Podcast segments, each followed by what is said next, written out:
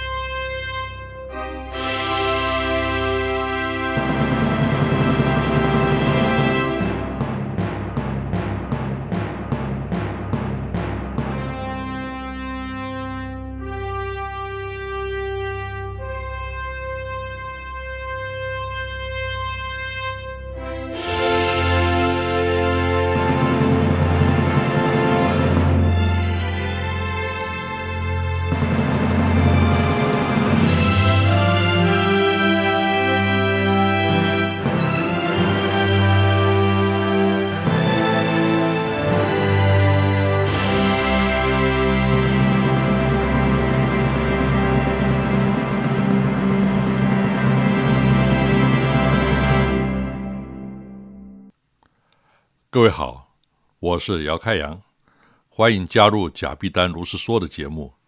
这一集的主题是会动的《清明上河图》。我在二零一零年上海世博会中国馆担任创意总监，创造了中国馆广为人知的展示项目——动态长卷画《清明上河图》。这幅画大概是所有故宫典藏中最广为世人所熟悉的。它出现在历届世博会的中国馆呢，也不是第一次。不过以往大家都只是把它当成一幅画作，一件国宝，但这次因为世博会的主题“城市让生活更美好 ”（Better City, Better Life），而让这幅画有了新的生命。因为它不但和世博会的主题直接发生关系，更是诠释中国馆主题“寻找城市发展中的中华智慧”最有力量的工具。其实早在二零零四年，我们就借由台北故宫博物院的授权呢，制作了全世界第一部《清明上河图》四 D 电影。所谓四 D 电影，是以三 D 立体电影为基础，搭配喷气、喷水、烧景、烧脚、震动的座椅特效，和刮风、下雨、下雪、闪电、烟雾、火光、气味等的整场特效，构成沉浸式的体验。台湾唯有我们生产 4D 电影院的设备和制作影片，主要的市场是大陆，包括中国科技馆与河北省及辽宁省科技馆的 4D 电影院呢，都是我们承包建制，并且提供影片的。《清明上河图》4D 电影的长度是十五分钟，有 HD 和环幕两种规格，中英文版本，并且由史杰勇全部重新创作音乐。故事叙述乾隆皇帝登基不久，宫廷画院呈现新绘制的《清明上河图》，恭请皇帝御览。乾隆皇帝看得入神，竟走入画中，搭乘木船在汴河游览两岸风光。中途在虹桥下遇到官方的船只鸣锣，要求让道。到达汴梁的城门前，舍舟登岸，又穿梭在京城大街，浏览两旁的店家。因为贪看围墙后荡秋千的美女，差一点被二十头牛拉着载运大石头的货车碾过。乾隆最后来到皇城，乘坐皇家游艇渡过鸡鸣湖，进入宫中，在巨大的厅堂当中呢，看到大臣高俅在蹴鞠，也就是踢足球，把一只汝窑的瓷瓶击碎了，暗示宋代高官贪图娱乐，毁坏名气。在穿越过花鸟和瘦金体图案的重重纱帘之后，乾隆皇帝终于和宋徽宗在楼台上会面。突然发生了靖康之难，女真人入侵掳走了徽钦二帝。在熊熊烈火当中呢，乾隆皇帝惊醒，没有心情再看，下令收藏入库，流传至今，藏在台北故宫博物院。这部影片并非只是在场景中穿梭。而是有丰富的故事性和深刻的意涵。宋徽宗和乾隆是中国历史上两个以爱好译文而闻名的皇帝，而掳走徽钦二帝的女真人呢，正好就是乾隆的祖先。所以，这是一部历史轮回的穿越剧。《清明上河图》中呢，有大量的细节，在这部影片当中呢，都一一表现。譬如河边戏台上演的戏码，围观的人群当中呢，还有人在打架。虹桥上头呢，顶板豆腐的人呢，被官员轿子前衙役的扫堂棍呢绊倒，迎面泼来满脸的豆花。右鲁大教场里面练习骑射的官兵，箭靶竟然和现代橄榄球的球门呢一模一样。最特别的是，在原画当中呢，发现战船前方有伸出一柄超级长的扫刀，这是这幅画藏在故宫近三百年从未有人发现的，所以呢，安排了乾隆差一点被一面扫来的大刀砍了脑袋的剧情。比起中国馆会动的《清明上河图》，这部 4D 电影的制作难度更高，因为呢，会动的《清明上河图》是 2D 的，只要根据原画。让车船人马动起来就可以了，并不需要太多的考证。《清明上河图》4D 电影则不然，当主观视线进入汴河或是街道的时候呢，有一侧的背面是原图没有的，而必须自己创造，就多了许多考证的功夫。而且视线是随时转向，与会动的《清明上河图》只有水平的滚动呢也不同，所以难度增加许多。更不用说。三 D 立体视觉呢，是要左右眼不同视角的两条影片同步播放，等于制作量加倍，而且剧情还要配合立体视觉刻意安排，加上四 D 的体感特效来呈现。譬如用吹风来搭配大刀迎头挥来，或喷水搭配泼洒豆腐到脸上的体验效果等等。我们建立了台湾唯一的四 D 电影产业链，可惜至今呢，许多人都不知道。还把 3D 当成是最先进的影视技术。在影片中呢，我们也表现了古代欣赏像《清明上河图》这种长卷画的正确方式。其实并不是像现代博物馆这样整幅全部摊开，而是有两名太监分立左右，一边卷，另外一边放，皇帝只看中间的部分，就像在看电视一样。这可能颠覆了许多人的认知。这部影片并非标案为制，而是完全由我们自己投资，所以才可能实现。我们虽然名义上是取得台北故宫的授权，但是因为影片中所有的场景和人物角色呢都是重新创作的，所以著作权是我们的，和与故宫无关。故宫曾经关切说片尾一定要出现他们的 logo，我说这是当然，其实这才是我愿意付授权费的原因。否则根本不用，因为呢，故宫只有物权而没有著作权。但问题出在大陆不接受“国立故宫博物院”的“国立”两个字，而台北方面呢又十分坚持不可以拿掉，结果使得这部影片无法在大陆上映。在台湾故宫呢又误解，以为他们有权利可以免费上映这条影片。我们认为这不符合双方的对价关系，而予以拒绝。所以本片呢，也从来没有在台北故宫上映过，最后只有在台中的科博馆以 3D 的方式上映，知道的人不多，真是十分的可惜。说到台北故宫博物院的《清明上河图》，那是所谓的清院版，也就是清初宫廷画院画师的集体创作，绘于清乾隆皇帝登基的一七三六年。这一版本的特色呢，是色彩鲜艳。并且融入了清初宫廷西洋画师，譬如郎世林带来的透视以及阴影的画法。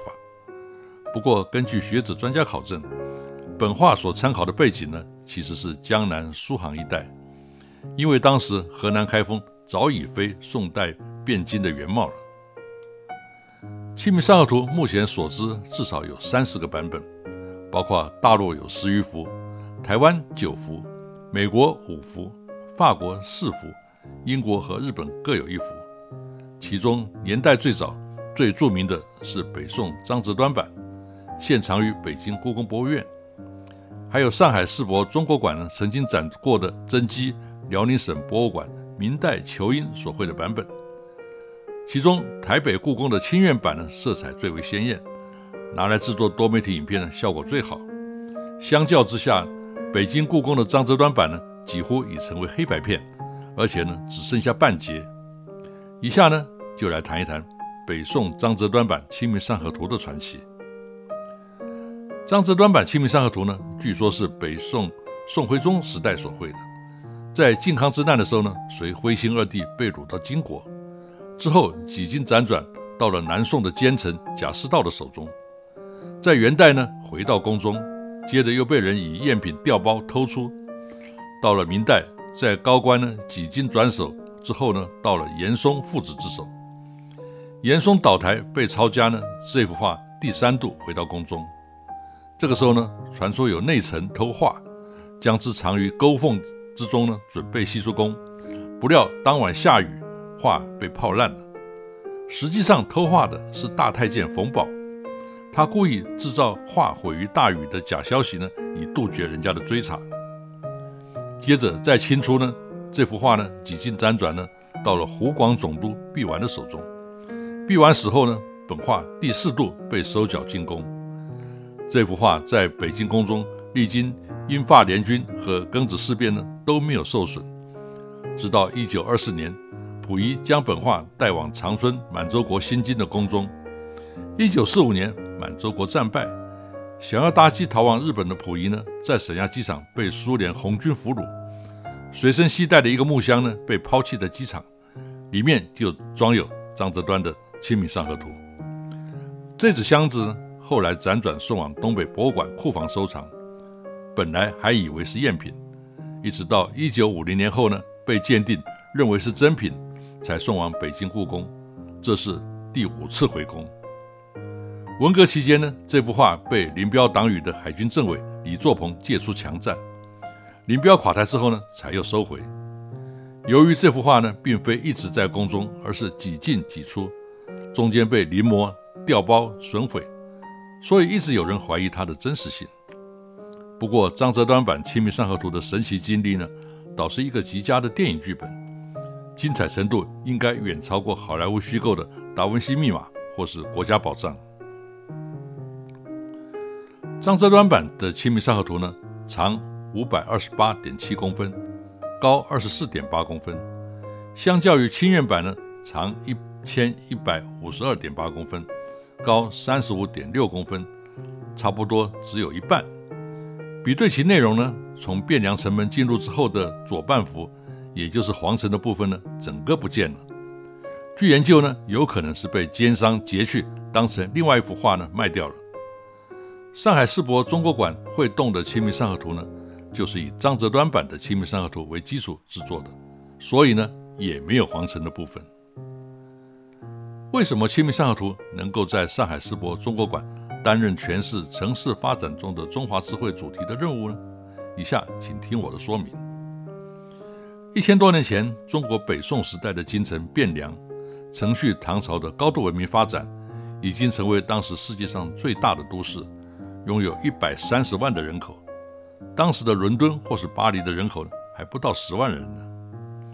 这一百三十万人，绝大部分是所谓的非生产性人口，譬如皇族、官员、军人、商人和服务提供者。这么多人口的物资要如何供应？几乎全部来自南方盛产稻米的农业地区。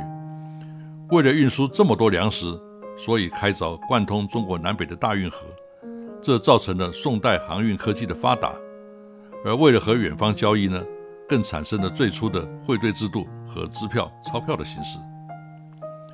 为了解决这么多人口的居住问题，于是发展出模组化的房屋建造方式，以加快建筑的速度。而建筑物的密度增加之后呢，连带而来的日照、通风、防火、排污，甚至精神生活的层面的问题呢，都必须加以考虑。其智慧的结晶呢，就是风水。